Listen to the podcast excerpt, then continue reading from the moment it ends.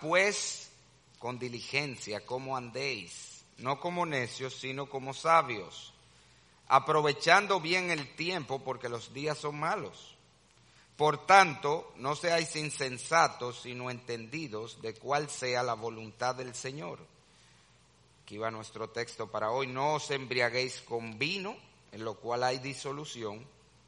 Antes bien, sed llenos del Espíritu hablando entre vosotros con salmos, con himnos y cánticos espirituales, cantando y alabando al Señor en vuestros corazones, dando siempre gracias por todo al Dios y Padre, en el nombre de nuestro Señor Jesucristo.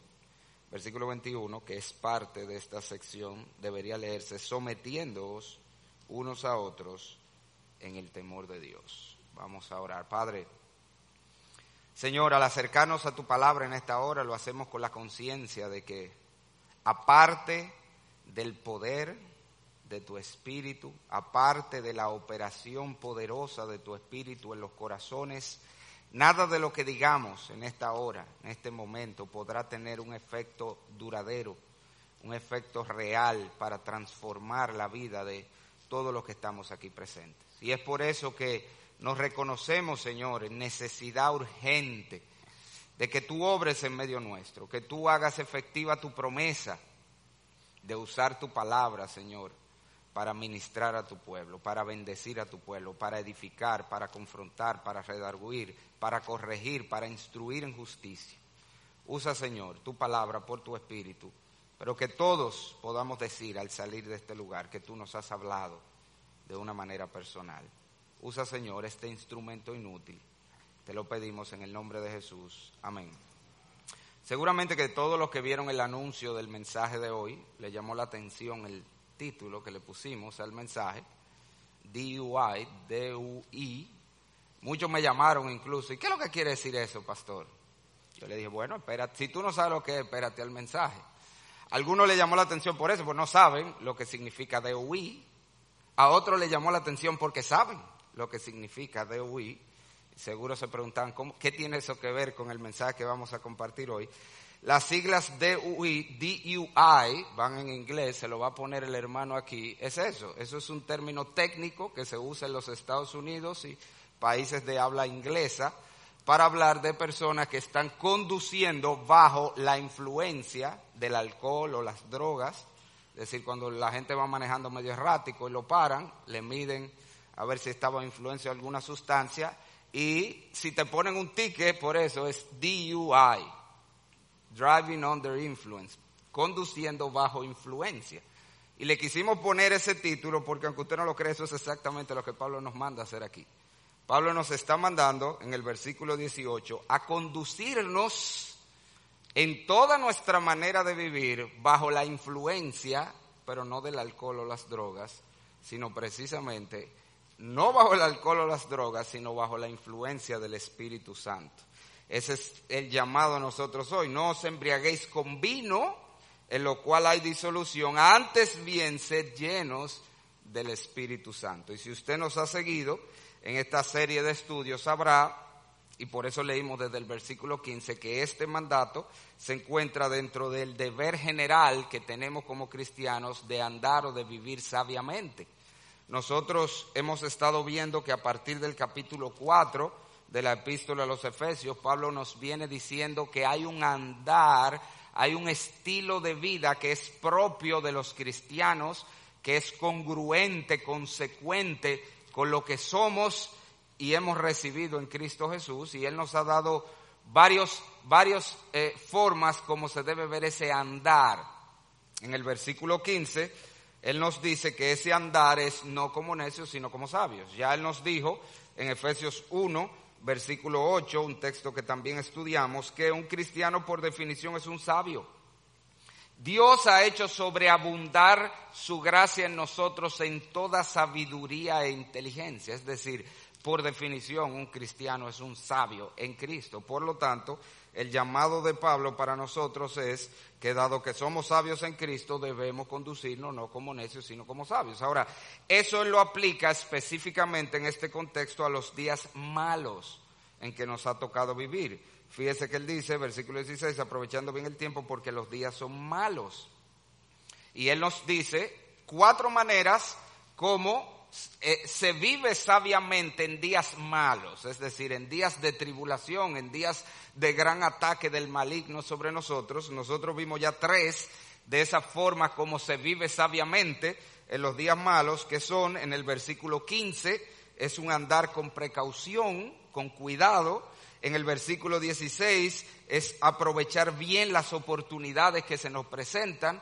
En el versículo 17, estoy haciendo un repaso eh, de lo que vimos la última vez, en el versículo 17 ese andar sabio es buscar la voluntad de Dios en cada cosa en nuestra vida.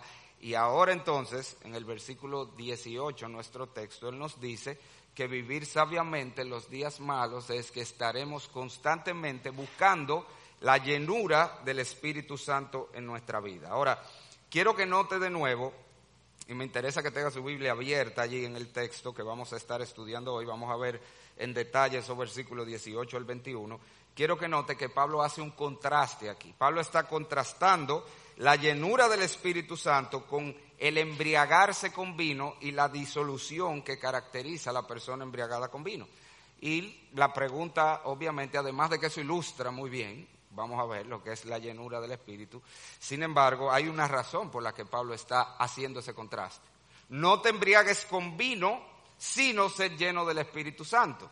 Y la razón es porque, recuerde que él está hablando de los días malos. ¿Qué hace la gente del mundo cuando se encuentra en días malos? ¿Cuál es el lugar número uno? ¿Cuál es la cosa número uno a la que el ser humano caído recurre cuando está pasando por pruebas, por dificultades, por momentos difíciles. ¿Qué es lo que hace? El alcohol de una vez. Que de hecho algo paradójico, como el hombre, el alcohol es donde él llega, no importa cuál sea su circunstancia. Usted se ha dado cuenta. Si el hombre está triste, bebe para amargar las penas, para ahogar las penas. Pero si está alegre, ¿qué hace? Bebe también para celebrar. Usted se ha dado cuenta de eso. El hombre como quiera termina ahí. O sea, el alcohol termina siendo su fuente de consuelo, pero también su fuente de gozo. Bueno, Pablo nos está diciendo, eso no debe ser así para un cristiano. De hecho, no solamente eso, el contraste también está porque Pablo nos ha hablado justo en el versículo 17 de buscar la voluntad de Dios y algo que sucedía con mucha frecuencia en las culturas antiguas paganas era que se usaba también el alcohol y las sustancias para ponerse en contacto con los dioses. Eso era muy común de los cultos paganos. Se celebraban los cultos paganos generalmente en medio de borracheras. Por eso Pablo con frecuencia y los escritores bíblicos hablan de, las borracheras y se está refiriendo a eso, a esos cultos paganos, donde por medio de la adoración a los dioses la gente se embriaga. Que para nosotros no es algo difícil de entender. ¿Cómo es que lo hace la gente hoy? La fiesta de palo y todas esas cosas raras religiosas. No es bebiendo que están también. Lo mismo, es bebiendo. Aún bueno, el ejemplo de los taínos que teníamos aquí. Los taínos, ¿cómo era que se ponían en contacto con los dioses? A través del rito de la coba. ¿Y qué era lo que era el rito de la coba? Una nota que se daban con sustancia alucinógena, y no digo yo que veían los dioses, ellos veían de todo, por la influencia de alucinógenos que se ponían. O sea que es muy, es muy común del hombre no solamente hallar su gozo, su consuelo, aplacar sus penas, sino también buscar la interacción con Dios por medio de sustancias. Y es por eso que Pablo está haciendo este contraste. Él nos está diciendo que otra manera como los cristianos se diferencian del mundo es que no buscamos nuestra plenitud en la vida, nuestro gozo, nuestro consuelo, ni siquiera la dirección de Dios de manera ficticia, por medio, inducido por sustancias, experiencias inducidas por sustancias, sino que buscamos esas experiencias a través de la llenura del Espíritu Santo. Y, voy a hacer una notita aquí, un paréntesis, hermano, porque yo veo que ya eso está pasando también hasta en la iglesia. Ya, yo, yo veo, hermano, que atento a la libertad cristiana, ellos entienden que no pueden celebrar sin tomar alcohol, ¿ok? Un énfasis de este texto es precisamente que los cristianos no necesitamos de sustancia para inducir o producir en nosotros el estado de happy, que es lo que la gente busca. De hecho, ¿cómo se le llama en los cuando te dan un dos por uno? El happy hour, le llaman. Pues eso es lo que la gente busca. Pero el énfasis es que nosotros no buscamos nuestra felicidad así, nuestro contentamiento así. Nosotros no necesitamos sustancia para sentirnos bien. No, debemos buscar nuestro gozo, nuestra plenitud, nuestro contentamiento, la comunión con Dios por medio de la llenura del Espíritu Santo. Ese es el mandato para nosotros. Si lo ponemos otra vez en una sola frase, los creyentes no buscamos nuestro gozo, nuestra plenitud, nuestra comunión con Dios por medio de falsas experiencias inducidas con sustancia. Lo buscamos por medio de la llenura del Espíritu Santo. Así que vamos a considerar hoy ese deber, es un mandato, sed llenos del Espíritu Santo y lo vamos a hacer respondiendo tres preguntas. Esto va a parecer, de hecho, esto es parte de mi clase de teología, de neumatología, lo que vamos a ver hoy. Vamos a responder tres preguntas sobre este deber cristiano de ser lleno del Espíritu. Vamos a hablar qué es la llenura del Espíritu, cómo se ve la llenura del Espíritu en la práctica, en la vida de una persona, y cómo se consigue o cómo buscamos ser lleno del Espíritu. Así que respondiendo a la primera pregunta, que es la llenura del Espíritu Santo, lo primero que tenemos es que diferenciar esta obra del Espíritu de otras operaciones del Espíritu Santo con la cual con frecuencia se confunde. Cuando hablamos o la Biblia nos manda a ser lleno del Espíritu Santo, no está hablando de recibir el Espíritu Santo o de que el Espíritu Santo venga a morar en una persona. Por una sencilla razón, Pablo le está hablando aquí a cristianos. Él lo dijo desde el principio, él da por sentado que son cristianos cuando le llama santos, en el capítulo número 1, versículo 15, cuando dice que había oído de su fe y de su amor para con todos los santos, Pablo da por sentado que está hablando con cristianos. Y si son cristianos, por definición tienen el Espíritu Santo, ¿ok? Y quiero que estemos claros con eso. Por ahí hay gente que enseña que tú te, tú te puedes convertir, pero no recibir el Espíritu, sino que hay que esperar una segunda bendición o una segunda obra de Dios donde te da el Espíritu. Eso no es bíblico. Eso no es bíblico. Lo que enseña la Biblia es que en el momento que una persona se convierte, en ese mismo momento recibe el Espíritu Santo. De hecho, se cita a veces ese pasaje de Hechos de los Apóstoles donde Pablo llega a una iglesia y le pregunta, ¿recibieron el Espíritu cuando creyeron? ellos dicen, Espíritu, ¿y qué es eso? Nosotros ni sabemos lo que es eso. Y te dicen, mira, esos, esos no habían recibido el Espíritu, pero lo que están pasando por alto es que la pregunta de Pablo da por sentado que así debió ser. Ustedes recibieron el Espíritu cuando creyeron, ¿verdad? Porque así es que debe ser, que el que crea recibe el Espíritu. Tanto así que la palabra de Dios dice claramente en Romanos 8:9 que si alguno no tiene el Espíritu de Cristo, ¿qué? No es de él. Eso lo dice la Biblia, Romanos 8:9. O sea que, óigame bien, no existe tal cosa como un cristiano que no tenga el Espíritu Santo. Eso no existe en la Biblia. Si no tiene el Espíritu, no es cristiano. O sea que no es que él se convierte y después, más adelante, va a recibir el Espíritu. En el momento de la conversión, en el momento que pasó a ser de Cristo, en ese momento recibe el Espíritu Santo. Pablo entonces los está llamando a ser llenos, no es lo mismo que la llenura del Espíritu Santo. Tampoco es lo mismo que la obra del Espíritu de sellar a los creyentes. En Efesios 1.13, la palabra de Dios nos dice esta misma carta, que también en el momento de la conversión, habiendo oído el Evangelio de vuestra salvación y habiendo creído en él, fuisteis sellados con el Espíritu. La obra de sellar del Espíritu es la operación a través de la cual el Espíritu garantiza la salvación de los creyentes.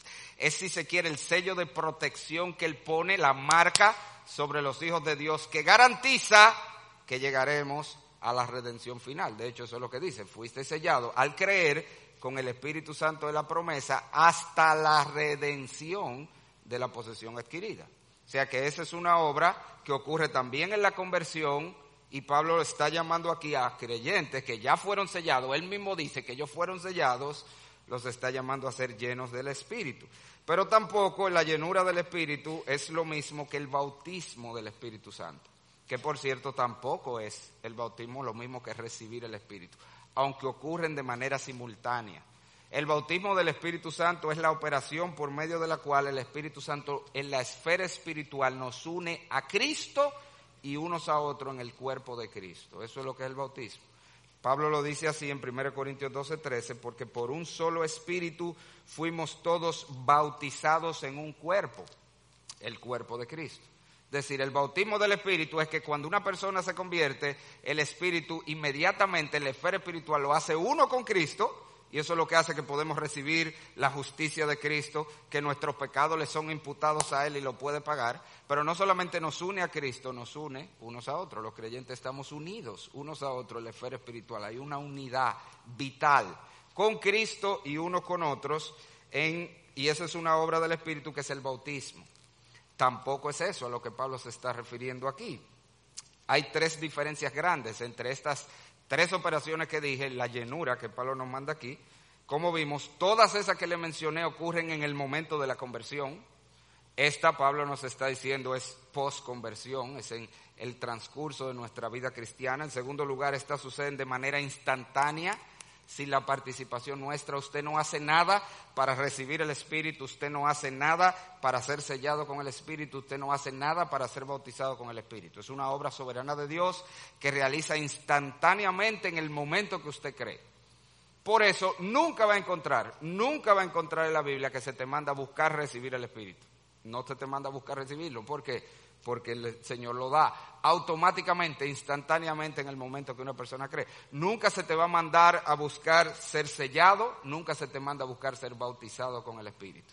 Porque son obras instantáneas, automáticas que Dios hace en el momento de la conversión. Pero no solamente eso, estas tres son únicas y permanentes. Es decir, tú solo vas a recibir el Espíritu una vez Tú solo vas a ser sellado con el Espíritu una vez, tú solo vas a ser bautizado con el Espíritu una vez. Sin embargo, la Biblia nos manda a ser llenos con el Espíritu y nos enseña que podemos ser llenos del Espíritu muchas veces en nuestra vida cristiana. Si usted quiere, toma nota o lo busca después en el mensaje, le voy a dar varios pasajes en el libro de los Hechos donde nos enseña el mismo grupo de personas siendo llenos varias veces del Espíritu en diversas ocasiones. En Hechos 2.4, en Hechos 4.8, en Hechos 4.31, en Hechos 6.3, 7.55, 9.17, 11.24, 13.9, 13.52 y esos son solo algunos. El mismo grupo siete veces fue lleno del Espíritu. Fue lleno del Espíritu, más adelante sucede algo, y fueron llenos del Espíritu, y más adelante sucede, y fueron llenos del Espíritu, o sea que la llenura del Espíritu, a diferencia de las otras que ocurrían una vez y para siempre, es algo que va a suceder varias veces y que debemos buscar, de hecho, varias veces. El mandato literal es, es una obra continua. Lo que la Biblia nos dice literalmente allí es seguid siendo llenos del Espíritu Santo. Es decir, un cristiano puede ser lleno del Espíritu Santo en un momento de su vida, pero que más adelante ya no está lleno y necesita ser llenado de nuevo. Eso lo explicó un pastor, amigo muy amado, el pastor Arocha. Él decía, el problema es que los cristianos tenemos un pinchecito que se llama la carne, dice él. Y por ahí nos vamos vaciando, nos vamos vaciando del Espíritu. Entonces necesitamos constantemente volver a ser llenos, ser llenados del Espíritu Santo en nuestra vida o buscar constantemente la llenura del Espíritu Santo. De la misma manera, eh, eh, en, en el sentido que un creyente va creciendo, va madurando en la fe, debe seguir buscando la llenura del Espíritu en esas áreas de su vida. Sobre eso dice Buswell, el teólogo, en su teología, dice, debe haber un constante llenarse del Espíritu Santo mientras el corazón y la vida del cristiano se ensancha y crece, mientras sus intereses y conocimientos aumentan, mientras abarca nuevos territorios, nuevas áreas de experiencia. Es decir, en la medida que crecemos, maduramos como cristianos, debemos seguir siendo llenos del Espíritu. Yo pensé en una ilustración que nada más le va a funcionar a los jovencitos de aquí o los que saben de videojuegos, pero es una buena manera de entenderlo. Y como yo le hablo a todos los grupos, este es para ellos. Porque un creyente nuevo y un creyente de 10 años, los dos están llenos. ¿Cómo así? Entonces los dos van a tener eh, la misma, o sea, la vida igual. No, no necesariamente. Porque eso es como cuando usted tiene un personaje en un videojuego, el level 10 y otro el level 50. Ambos pueden estar llenos, pero va a ser muy diferente. Los parámetros, los stats de cada uno, por ejemplo, en el level 10, a lo mejor él está lleno, cuando está lleno de puntos de vida, hit point, tiene 50 hit points, ¿verdad que sí? Pero el que está en el level 50, cuando está lleno, tiene 150 hit points. ¿Quién entendieron esa ilustración de lo que están aquí? Lo que, lo que han jugado videojuegos. ellos lo entendieron, era para ellos. La idea es, tú vas subiendo de level, tu capacidad de llenarte es mayor, ese es el punto, a medida que tú progresas en la vida cristiana. Pero el punto es, a lo que le quiero llevar, que la llenura del Espíritu no es algo que pasó una vez en mi vida. Es algo que yo debo ir buscando constantemente, ser lleno del Espíritu Santo. Sea porque me voy vaciando por el pichecito, sea porque voy creciendo como cristiano y debo ir cediendo esas nuevas áreas de mi vida, el control del Espíritu. Entonces, hablando de qué es, le estoy diciendo lo que no es. Algo que debemos entender también cuando hablamos de llenarnos del Espíritu Santo es que no significa que tenemos más cantidad del Espíritu, ¿ok? Porque podemos pensar eso. Ser lleno del Espíritu Santo quiere decir que una persona tiene más cantidad del Espíritu que otro. Bueno, el problema es que el Espíritu no es una sustancia, no es una cosa, no es un objeto para que usted pueda tener una parte. O puesto en términos más sencillos, no se detalla. Es que él ya tiene un cuarto del Espíritu, ella tiene medio Espíritu y él tiene tres cuartos y él tiene el Espíritu entero. No, no funciona así. Usted tiene el Espíritu o no tiene el Espíritu. No se detalla el Espíritu Santo es una persona y como una persona usted lo tiene o no lo tiene. Usted no llama a la casa de alguien y dice, está fulano, y dice, aquí hay un cuarto de él. No, ¿verdad que no? O está o no está. ¿Okay? Entonces, cuando habla de ser lleno del Espíritu Santo, no está diciendo que usted tiene más cantidad del Espíritu. Es el mismo Espíritu que tenemos todos los creyentes. Ahora, lo que sí significa es que el Espíritu tiene más de ti. ¿Entendió eso? No es que usted tiene más del Espíritu, es que el Espíritu tiene más de ti, que su control, su influencia es mayor en la vida de uno que en la vida de otro. O es mayor cuando tú estás lleno del Espíritu, tú estás completamente bajo la influencia del Espíritu Santo en tu vida, en todas las áreas de tu vida. Eso se puede ver por el contraste precisamente que el apóstol Pablo hace aquí. Fíjese que Pablo, de nuevo, si usted mira el versículo 18, contrasta la llenura del Espíritu Santo con el estado de embriaguez. No os embriaguéis con vino, en lo cual hay disolución. Antes bien, por el contrario, sed llenos del Espíritu Santo. Hay dos maneras como se ha interpretado esa ilustración. Al final las dos dan el mismo resultado, que es lo que le estoy diciendo. Tú, el Espíritu tiene un mayor control de ti. Pero las dos maneras como se han visto son los que dicen, mira, así como el alcohol toma el control de los hombres y afecta toda su personalidad, afecta toda su vida. De hecho, cuando la gente se embriaga, afecta su manera de pensar, ¿verdad? Lo embota a la gente. Afecta su manera de hablar. Afecta sus emociones o se pone más plagoso la cuenta, que suele pasar con los borrachos. O por el contrario, hay gente que lo que se pone más peliona de la cuenta, porque generalmente el alcohol lo que va es sacar lo que tú tienes tú eres una persona contenciosa, el alcohol te va a poner a pelear. Si tú eres una persona cariñosa, te va a poner, ay, mi amor, fulano. ¿Usted no ha visto? Usted ha visto un borracho, usted sabe de lo que le estoy hablando. Él afecta tus emociones, afecta tu manera de pensar, afecta tu manera de hablar, afecta tu coordinación, tus movimientos. Y la idea, eh, dicen algunos, es que así como el alcohol, cuando una persona está embriagada, afecta todo su ser, está esa persona bajo el control del alcohol en todo su ser, pues de esa misma manera ser lleno del Espíritu Santo quiere decir que el Espíritu Santo está controlando toda tu vida, está controlando tu mente, tus emociones, tu voluntad, tu hablar, toda tu vida está bajo esa influencia, control del Espíritu. Esa es una manera de verlo, funciona, pero yo me inclino más por la manera como lo presentó el doctor Lloyd Jones.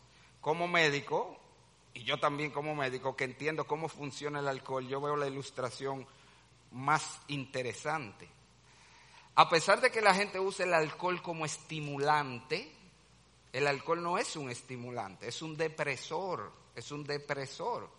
¿Por qué la gente lo usa como estimulante? Porque el alcohol deprime el sistema nervioso central comenzando con las partes altas, que son donde se encuentran los centros de control del hombre. Como tú bloqueas, anestesia, deprime los centros de control, la persona se desinhibe. Y por eso que la gente bebe, para sentirse libre, para poder hacer cosas que no haría de otra manera. ¿Por qué? Porque tu centro de control no te dejan.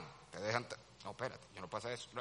Pero el que bebió suelta todo control. De hecho, eso es lo que Pablo quiere decir aquí cuando dice, no os embriaguéis con vino en lo cual hay disolución la palabra disolución es desenfreno, desorden. El alcohol quita el control de la gente, por eso hace cosas que en su sano juicio no haría. ¿Por qué? Porque perdió el control. De hecho, porque es un depresor es que él sigue deprimiendo y afecta entonces la coordinación, los centros motores y anda temblando y no puede caminar bien. Y porque es un depresor y sigue bajando, empieza arriba, que después afecta los centros de la conciencia y el borracho se cae. Ese es el punto, se desmaya. Pero es un depresor.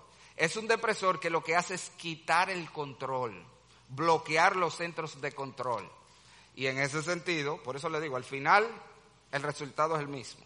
Pero lo que Pablo está diciendo es, en vez de perder el control, como pasa con los estados de embriaguez, la disolución, el desenfreno que caracteriza los estados de embriaguez, en vez de eso, busca estar siempre bajo el control del Espíritu Santo.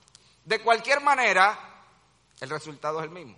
¿Qué es lo que es ser lleno del Espíritu Santo? Simplemente que toda nuestra vida esté completamente bajo la influencia del Espíritu Santo. Que nuestros pensamientos, estén controlados bajo la influencia del Espíritu, nuestras palabras, nuestras emociones y deseos, nuestras acciones, nuestra conciencia, todo está permeado, saturado, influenciado por el Espíritu Santo en nuestra vida.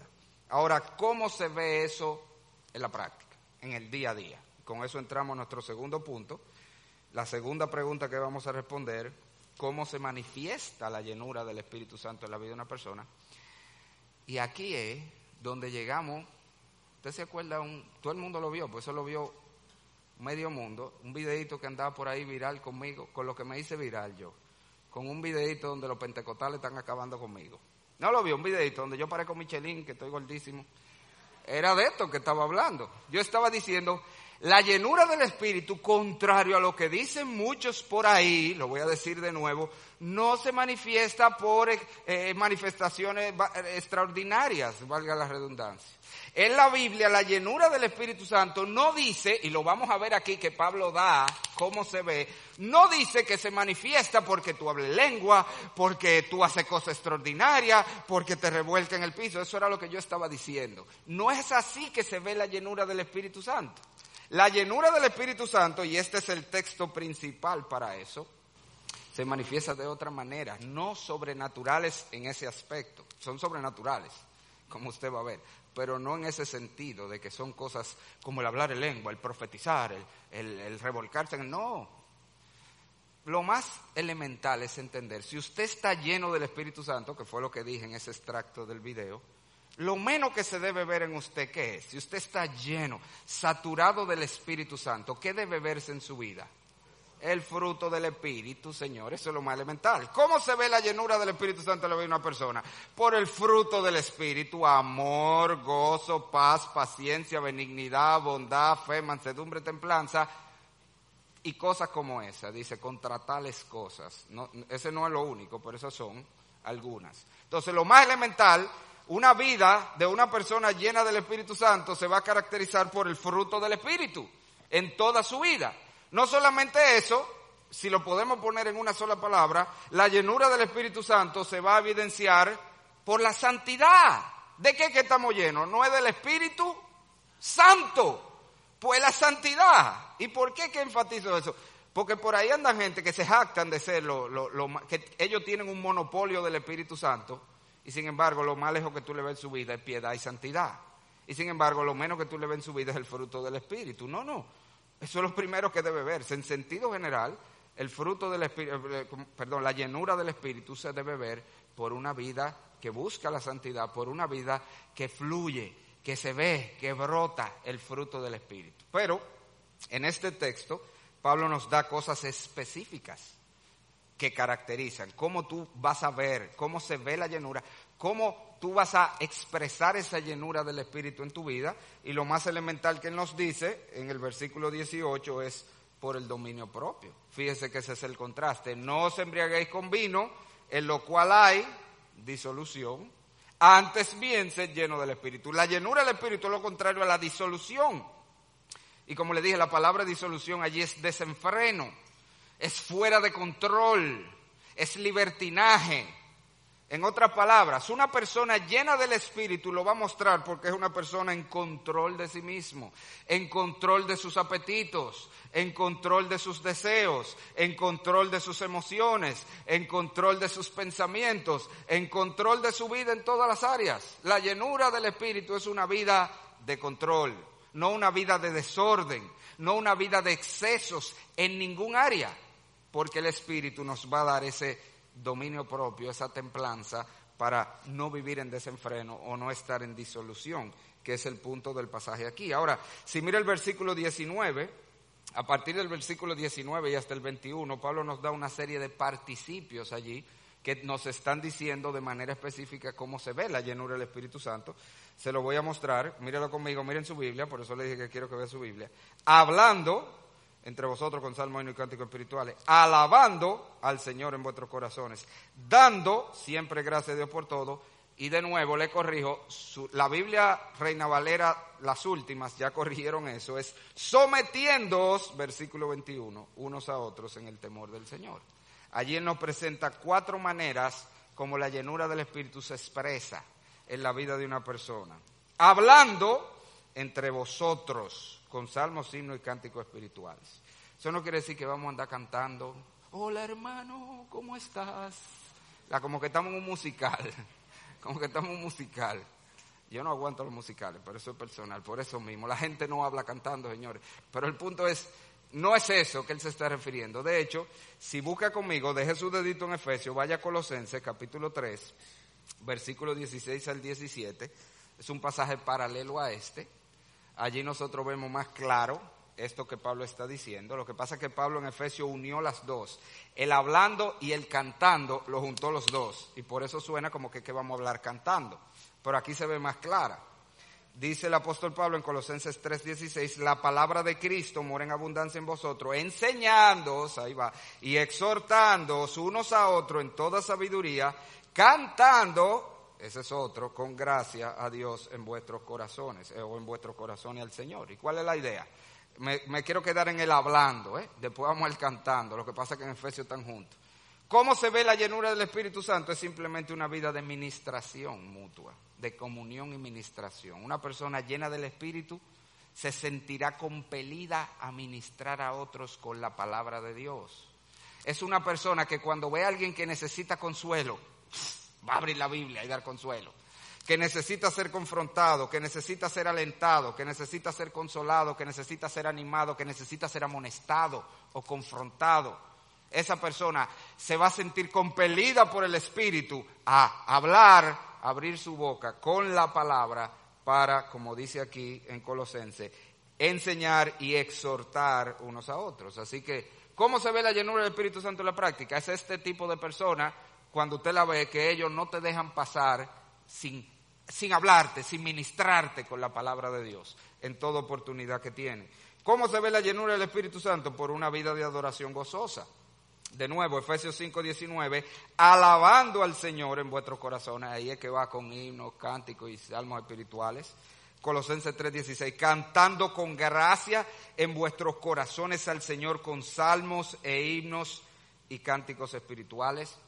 Y fíjese que habla primero del corazón, alabando al Señor en vuestros corazones, cantando con gracia en vuestros corazones. Es una actitud de adoración constante que hay en el corazón, que simplemente en cada oportunidad que puede, sale y se expresa con nuestros labios. Una persona llena del Espíritu estará cantando todo el tiempo en su corazón. Y cuando está solo o cuando puede hacerlo, entonces cantará en voz alta, se encontrará cantando. El Espíritu nos va a llevar a la adoración gozosa, ese es el punto. No me voy a detener en esto, pero ahí siempre está los debates. ¿Qué se refiere Pablo con salmos e himnos y cánticos espirituales? Eso no es posible saber exactamente. Los salmos seguros son los salmos de la Biblia, ¿verdad? Vamos a estar cantando los salmos, algo que se ha perdido, los salmos de la Biblia, ¿verdad? El cantarlo.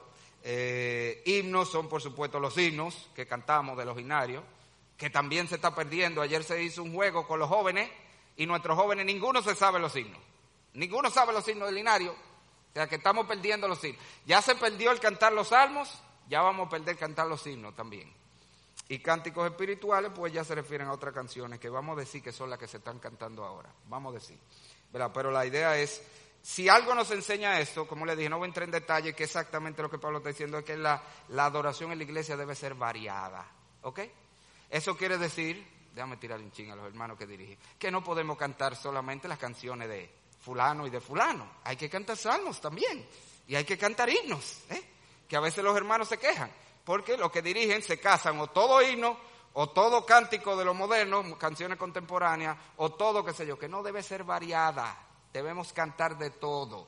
Tiene que haber himnos, tiene que haber salmos, tiene que haber cánticos espirituales. Vamos a ponerle, como le dije, que estas son las canciones contemporáneas modernas. Tiene que ser variada la adoración, pero en este caso no está hablando de la iglesia, está hablando de la persona, ¿verdad? Cuando estamos llenos del Espíritu Santo, eso se expresa primero por una vida de ministración mutua, se expresa por una un corazón de adoración constante al Señor, una adoración gozosa.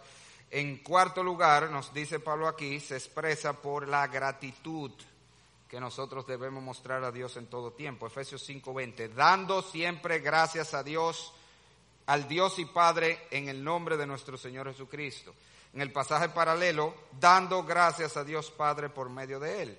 Fíjense que son todos participios, cantando, hablando, cantando, dando siempre gracias a Dios. Una, una persona llena del Espíritu es una persona agradecida, no una persona que es umbrosa. Entonces, tú esos hermanos que uno no se les quiere ni sentar al lado, porque de que tú te le sientas que empiece a quejarse, toda una queja. Estoy hablando de lo malo, de lo malo, de lo malo, de lo malo. Eso no está lleno del Espíritu. El que está lleno del Espíritu da gracias por todo, dice ahí. No importa lo que está pasando en su vida, no importa cómo está la situación, tiene un corazón agradecido y da gracias a Dios no importa lo que esté pasando. Eso siempre que hablo de eso, de ser agradecido en todo, me acuerdo de la, de la historia de Matthew Henry, Matthew Henry el comentarista, él tiene una anécdota de que una vez él fue, lo atracaron, iba camino a su casa, temprano en la madrugada, había salido a buscar algo, y cuando va camino a su casa lo atracaron, y él llega a su casa a hacer su devocional y abre la Biblia, dad gracias a Dios en todo. Dice, da gracias a Dios porque me atracaron. ¿Y cómo yo hago eso, Señor? Y el hombre pensó tres cosas por las que darle gracias a Dios. Porque lo habían atracado, él dio gracias. Tres cosas, Dios. Una, porque aunque me atracaron, no me hicieron daño físico. O sea, no me dañaron. Porque aunque me atracaron y me llevaron todo lo que tenía, la verdad que no tenía gran cosa arriba. Tenía poca cosita que me llevaron. Pero agarré esta, esta es la buena. Te doy gracias, Señor, porque yo fui el atracado y no el atracador. Uf. Ese es de lo de. ¿Tú alguna vez has dado gracias? Señor, porque aunque yo estoy pasando trabajo, por lo menos yo sé por dónde voy. Por lo menos yo sé en quién he creído. Por lo menos yo sé cuál es mi esperanza. No, el problema es que nosotros, hermanos, concentramos en lo malo ay esto, ay, ay, ay. No, el Espíritu Santo nos ayuda a ver que sí estamos en situaciones difíciles, pero la gracia de Dios ha sido más grande que los problemas que podamos tener. Y por eso damos gracias a Dios en todo. Eso es parte de cómo se manifiesta la llenura del Espíritu. Una persona agradecida y sabe dar gracias en todo y por todo a Dios, no importa las circunstancias. Pero, ojo, versículo 21, esto es muy importante, hermano, porque eso nos introduce a, la sección que viene, una de las más importantes de esta carta que tiene que ver con los roles en la familia. Ese versículo 21 que Reina Valera lo separa del resto, te pone un título en el medio y te le cambia la palabra diciendo someteos, no es un mandato es otro participio como lo de arriba. La llenura del Espíritu se ve hablando entre vosotros, cantando, alabando al Señor, dando siempre gracia y literalmente, versículo 21, sometiéndoos unos a otros en el temor de Dios. ¿Y cuál es el punto? El punto es que una vida llena del Espíritu Santo es una vida que se caracteriza porque está asumiendo sus roles para con los demás. Esa someteos unos a otros en el temor del Señor es la introducción a lo que sigue. Las casadas estén sujetas a vuestro marido, marido amad a vuestras mujeres, padre, eh, hijos obedeced a vuestro padre, padre, no provoquéis a ir a vuestros hijos, siervo obedeced a vuestros amos, amos, haced con ellos lo mismo. Todo eso está ligado a sometiéndoos unos a otros en el Señor de Dios, que está ligado a ser lleno del Espíritu Santo. En otra palabra, la vida llena del Espíritu es la vida que nos capacita para ser el esposo que Dios nos llama a ser. Eso es lo que está diciendo. Tú sabes que alguien está lleno del Espíritu porque está amando a su mujer como Cristo amó a la iglesia. Porque está siendo la cabeza de su familia y de su mujer como lo Cristo lo es de la iglesia. Tú sabes que una mujer está llena del Espíritu porque se sujeta a su marido en todo como manda la palabra. Tú sabes que un hijo está lleno del Espíritu porque obedece a su padre y a su madre y honra a su padre y a su madre. Tú sabes que un padre está lleno del Espíritu porque no provoca ir a sus hijos sino lo cría en la disciplina y amonestación del Señor. Tú sabes que está lleno del Espíritu porque asume su rol en el trabajo como siervo, como empleado, como debe ser, como un hijo de Dios. Porque es un jefe como Dios manda. En otra palabra, es la llenura del Espíritu lo que nos capacita para nosotros poder ser y hacer lo que Dios nos llama ser y hacer en todas nuestras relaciones personales. Así que en resumen, ¿cómo se ve la llenura del Espíritu Santo? Por una vida piadosa que se evidencia en lo personal por el autocontrol, por el control de nuestros apetitos y deseos y emociones y pensamientos y acciones, en nuestras relaciones con otros, por, por la inclinación a ministrarnos y ser instrumento de bendición unos a otros, así como por la capacidad sobrenatural para desempeñar nuestros deberes recíprocos en la familia y en todo contexto, y en nuestra relación con Dios por un espíritu de adoración y gratitud constante. Así es como se ve. En pocas palabras, si lo ponemos en una sola línea, la llenura del espíritu se ve como se debe vivir la vida cristiana. Eso es todo. Opuesto de otra manera, que la vida cristiana como estamos llamados a vivirla, solamente puede ser vivida estando llenos del Espíritu Santo. Nadie puede vivir esta vida si no es con la llenura del Espíritu Santo. O sea que nosotros debemos poner como una prioridad en nuestra vida, buscar la llenura del Espíritu Santo. Y eso nos lleva a la última pregunta y es, ¿y cómo buscamos la llenura? ¿Cómo somos llenos del Espíritu Santo? Bueno, hablando de eso, lo primero que tenemos que decir es que nosotros no podemos llenarnos. ¿eh? De hecho, el mandato ahí está en voz pasiva. Seguid siendo llenos del Espíritu Santo. No dice llénate, eso no es lo que está mandando. Porque no es tal cosa como que yo voy a ir a una llave y llenarme. ya me llené. No, eso es una obra del Espíritu. Como todas las obras del Espíritu es soberana. Es el Espíritu que la hace. Él es que llena. Nosotros no nos llenamos del Espíritu. El Señor nos llena de su Espíritu. Sin embargo, si Dios me está mandando a buscar la llenura, ¿qué quiere decir eso? Que el deseo de Dios es llenarme, ¿verdad que sí? Yo debo asumir que si Dios me está diciendo, busca ser lleno, y es Él que tiene que llenarme, es porque su deseo es llenarme. Ahora, ¿por qué me manda a mí a buscarse lleno? Porque hay cosas que yo tengo que hacer. Como le dije, contrario a, las, a recibir el Espíritu, a ser sellado por el Espíritu y el bautismo del Espíritu, que usted no hace nada para que eso suceda, para ser lleno del Espíritu Santo, sí hay cosas que nosotros tenemos que hacer. Eso como alguien ha dicho, yo no puedo hacer que un árbol crezca. Usted puede hacer que un árbol crezca. Usted puede hacer que un árbol crezca. No. Pero hay cosas que usted puede hacer que Dios usa para que el árbol crezca. Muchísimas. Puede empezar, plántalo. No va a crecer la mate mango si no plantaste la mate mango, ¿verdad? Si no plantaste la semilla de mango, no va a crecer una mate mango. Tiene que sembrar la semilla. Y tiene que abonar la semilla. Y tiene que regar la semilla. Y tiene que cuidar el terreno. Y Dios hace que crezca pero a través de cosas que yo hice. Pues eso pasa con la llenura del Espíritu Santo. Es Dios que me va a llenar, pero hay cosas que como cristiano yo tengo que hacer, a través de las cuales yo voy a ser lleno del Espíritu Santo. ¿Y cuáles son esas cosas? Bueno, Pablo no nos da detalles aquí, sin embargo nosotros podemos ir a otros textos de la Escritura que sí nos dicen, por ejemplo, obviamente si queremos ser llenos del Espíritu Santo, lo más elemental es que tenemos que evitar contristar el Espíritu Santo en nuestra vida. En Efesios 4, aquí mismo en esta carta, si usted voltea su Biblia, su página, Efesios 4:30, allí nosotros tenemos un mandato de la palabra de Dios donde nos dice, y no contristéis al Espíritu Santo de Dios con el cual fuiste sellado para el día de la redención. ¿Y en qué contexto se encuentra esto? Desde el versículo 25, en el contexto de una serie de pecados que debemos evitar nos llama a apartarnos de la mentira, a no robar, a quitar toda comunicación corrompida, nos llama a no airarnos de manera pecaminosa, nos llama a quitar el enojo, la amargura. ¿Y cuál es el punto? La idea es esta. cada vez que yo peco, cada vez que yo cedo a mis deseos, a mis tendencias pecaminosas, eso va contristando el Espíritu en mí, lo cual disminuye la influencia del Espíritu en mi vida. Hasta que puede llegar el punto, como dice 1 Tesalonicenses 5:19, que apaguemos el Espíritu. ¿Qué significa eso? Que se va. No, el Espíritu no se va, como yo le dije. Si usted es cristiano y tiene el Espíritu, no lo pierde. Pero usted puede perder toda influencia del Espíritu en su vida. Porque cada vez que tú desobedeces a Dios, cada vez que tú voluntariamente, conscientemente actúas en disonancia con lo que es la voluntad revelada de Dios en su palabra, entonces eso va restando poder al Espíritu Santo, influencia al Espíritu Santo en tu vida.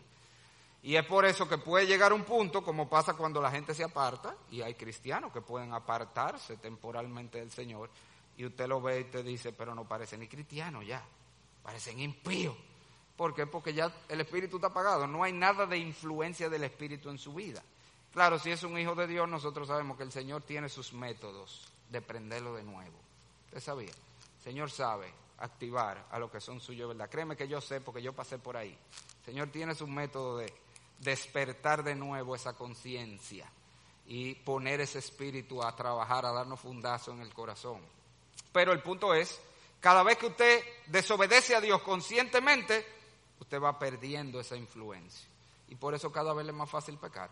Al revés, entonces, cada vez que usted conscientemente dice no a sus deseos pecaminosos, dice no a responder en la carne y se somete a Dios, entonces usted va cediendo el control de su vida al Espíritu y el Espíritu va, bueno, de hecho es lo que vimos que Pablo dice en Efesios 4 también, que somos fortalecidos, Efesios 3, perdón, en el hombre interior por su Espíritu. Cada vez que tú tomas la decisión consciente, mi hermano, esto es importante, esto es muy práctico. Lo que te estoy diciendo es que en cada momento de tu vida donde tú tienes la decisión de actuar como tú sabes que Dios manda o como tú quieres actuar a veces de manera pecaminosa, ese es un momento crítico donde tú vas a decidir qué yo voy a hacer. Yo le voy a ceder el control de mi vida al Espíritu o yo voy a hacerlo yo. Y el Espíritu entonces dice, ah, pues dale entonces, se echa para atrás, dale entonces.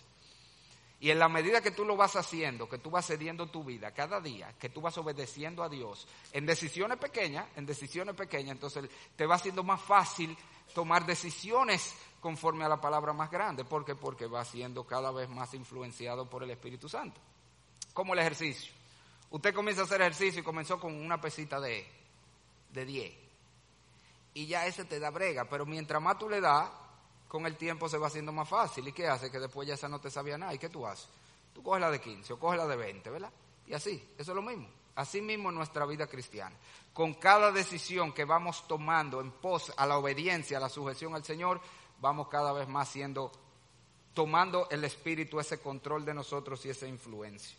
Otra manera, otra cosa que podemos hacer para ser llenos del Espíritu la podemos ver cuando miramos el texto de Colosenses 3:16. Vaya ya otra vez, ese que le dije que es paralelo a este de Efesios. Quiero que lo vea, que el texto está diciendo exactamente lo mismo, pero en vez de llamarle ser lleno del Espíritu, le llama la palabra de Cristo mora en abundancia en vosotros.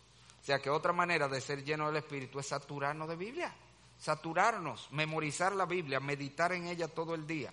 Mire aquí, quiero que vea los dos textos, le voy a leer los dos y usted verá que la única diferencia básicamente es en, lo que dice al principio. Dice Efesios 5, 18, no os embriaguéis con vino, lo cual hay disolución. Antes bien, ser lleno del Espíritu y los efectos de ser lleno del Espíritu, hablando entre vosotros con salmo y cántico espiritual, cantando y alabando al Señor en vuestros corazones, dando siempre gracias por todo al Dios Padre en el nombre de nuestro Señor Jesucristo. Ahora mire Colosenses 3, 16. La palabra de Cristo mora en abundancia en vosotros, y aquí viene lo mismo, enseñando y exhortando unos a otros en toda sabiduría, cantando con gracia en vuestro corazón al Señor con salmos, signos y cánticos espirituales, y todo lo que hacéis, se dé palabra de hecho, hacerlo en el nombre del Señor Jesús, dando gracias a Dios Padre por medio de él. ¿Usted está viendo? Es la misma idea, está diciendo lo mismo. En el primero le llama, se lleno del Espíritu, en el de Colosense le llama, la palabra de Cristo more en abundancia en vosotros. Entonces, ¿cómo yo soy lleno del Espíritu? Que la palabra de Cristo muere en abundancia en mí. En la medida que yo me saturo de Biblia, que lleno mi mente de la palabra de Dios, que medito en ella todo el día. Y eso es algo elemental. Cuando usted habla mucho con una persona, no suele pasarle que, que se le pegan hasta la manera de hablar de esa persona. Usted comienza a ser influenciado Si usted oye mucho un predicador, eso le pasa a los predicadores, si usted oye mucho un predicador, usted comienza a predicar como esa persona. Usted se sorprende, digo, no debería sorprenderse de la cantidad de veces que yo he ido a predicar a sitios que me dicen, pero tú predicas igualito que José Mayén. Y yo le digo, ay, ñeñe, fueron 30 años que yo duré bajo la predicación de Mayén. ¿A qué usted quiere que me parezca? A Spurgeon, que me va a parecer predicando. Fue José Mayén que yo duré 30 años yéndolo predicándome. Entonces, claro que yo voy a tener la influencia de él en mi predicación, porque eso es lo que sucede. Cuando tú lees mucho de un autor, es lo mismo, tú comienzas a ser influenciado. Entonces, ¿quién es el autor de esto? El Espíritu Santo. No es que inspiró esto. Entonces, cuando tú te saturas de esto, su influencia va a estar en ti constantemente. Así que, ¿cómo somos llenos del Espíritu? Bueno, primero rindiendo nuestra vida a Él en obediencia consciente en cada momento. Segundo, saturándonos de la palabra de Dios. Y por último, orando y pidiendo esa llenura. Vaya un último pasaje conmigo y con esto acabamos. Lucas 11. Lucas 11 es el último texto que vamos a buscar. Busque ese pasaje, muy interesante. Lucas 11, del 11 al 13. Mira lo que dice la palabra de Dios. Señor hablando allí. ¿Qué padre de vosotros, si su hijo le pide pan, le dará una piedra? ¿O si pescado, en lugar de pescado, le dará una serpiente? ¿O si le pide un huevo, le dará un escorpión? Versículo 13, pues si vosotros, siendo malos, sabéis dar buenas dádivas a vuestros hijos, agarre aquí, cuánto más vuestro Padre, ojo, vuestro Padre Celestial dará el Espíritu Santo a los que lo pidan. ¿Cómo así? Está hablando de que le pidamos el Espíritu. No puede estar hablando de recibir el Espíritu, porque porque vuestro Padre Celestial está hablando un hijo de Dios. ¿Y qué dijimos ahorita? Lo vimos claro en la Biblia. Si alguno no tiene el Espíritu de Cristo, no es de él. O sea que el Señor está diciendo a cristianos que ya son hijos de Dios, que por default tienen el Espíritu, le está invitando a pedirle a Dios que nos dé el Espíritu. Obviamente no es que el Espíritu venga a morar en nosotros, está hablando de que nos dé más del Espíritu, que nos dé su guía, que nos dé su ayuda, que nos dé su poder, que nos dé su dirección, o en una sola frase, que nos llene del Espíritu. Eso es lo que el Señor nos está enseñando. Debemos pedirle a Dios todos los días que nos llene de su Espíritu. Señor, mire, usted debe levantarse todos los días, primero sabiendo lo que es una realidad, que usted no puede vivir la vida que el Señor lo llama a vivir, que usted no puede ser el cristiano que Dios lo manda a ser por usted mismo. ¿Y qué hacemos entonces? Reconociendo eso, clamamos al Señor, Señor, llénanos de tu Espíritu. Guíanos por tu Espíritu, danos el poder por tu Espíritu, que tu Espíritu nos dirija y nos controle en todo lo que vamos a hacer. Eso, lleno de la palabra y rindiéndote voluntariamente, así somos llenos del Espíritu. En conclusión, entonces, hermanos, el apóstol Pablo nos dice aquí que una manera como los cristianos somos diferentes a los del mundo es que mientras ellos buscan su gozo o amargar sus penas por medio del uso de sustancias como el alcohol o las drogas, los cristianos tenemos otro high y es el Espíritu Santo. Nosotros buscamos nuestra plenitud, nuestro gozo, nuestro deleite, nuestra fuerza, nuestra guía, nuestro todo en el Señor por medio de la llenura del Espíritu Santo. Y hermanos, la vida cristiana, vuelvo y te lo digo, no puede ser vivida como es sin la operación del Espíritu en nuestra vida. Así que hagamos eso una prioridad. Levantémonos cada día buscando esa llenura del Espíritu Santo que nos mueva y que nos capacite para ser los creyentes que debemos ser, de manera especial en lo que tiene que ver con nuestros roles que vamos a comenzar desde la semana que viene. Venimos a una de las partes más importantes de esta carta, por lo menos en lo que respecta a nuestra iglesia, ese siempre ha sido un ministerio fuerte de nuestra iglesia, el ministerio de familias y de matrimonio, y vamos a entrar en una de las secciones donde vamos a hablar de eso, pero tenemos que comenzar por aquí. Nadie puede ser el esposo, la esposa, el hijo, el padre que debe ser sin el poder y la influencia del Espíritu Santo. Así que necesitamos esa influencia desesperadamente. Busquémosla porque el Señor quiere llenarnos. Así que hagamos nosotros nuestra parte. Si tú estás aquí sin Cristo, yo sé que muchas de estas cosas que yo dije, si tú viniste aquí tú no eres cristiano, tú te sonó chino. Porque tú ni siquiera sabes de lo que estamos hablando. Tú ni siquiera sabes de lo que es sentir tu, tu fortaleza en otro que no eres tú, pero que mora en nosotros. Esa es la obra del Espíritu Santo en nosotros. Para tú conocer eso, para tú experimentar eso, tú necesitas primero rendir tu vida a Cristo Jesús.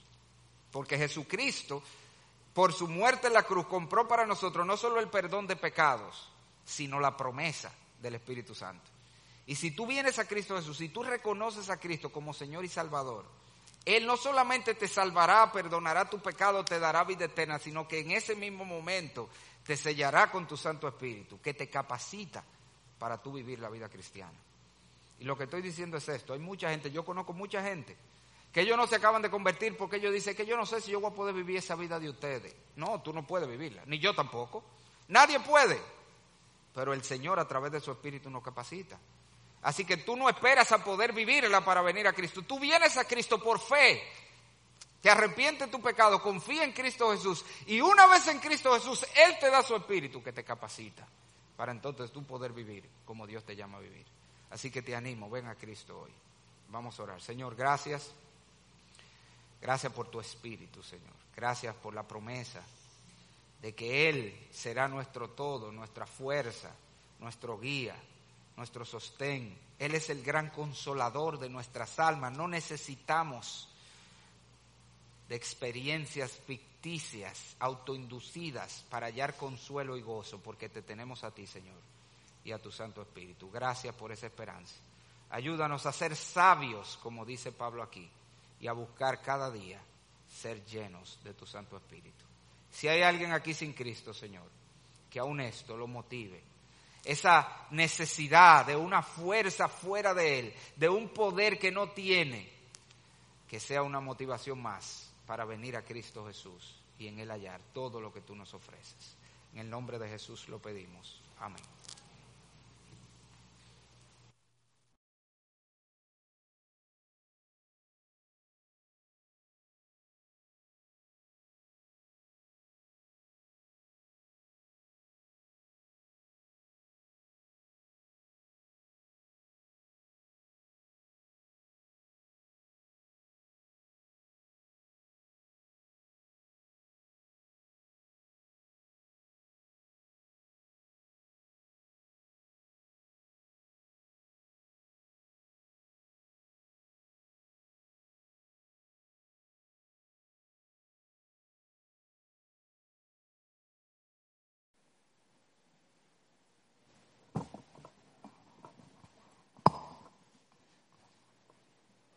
Oremos.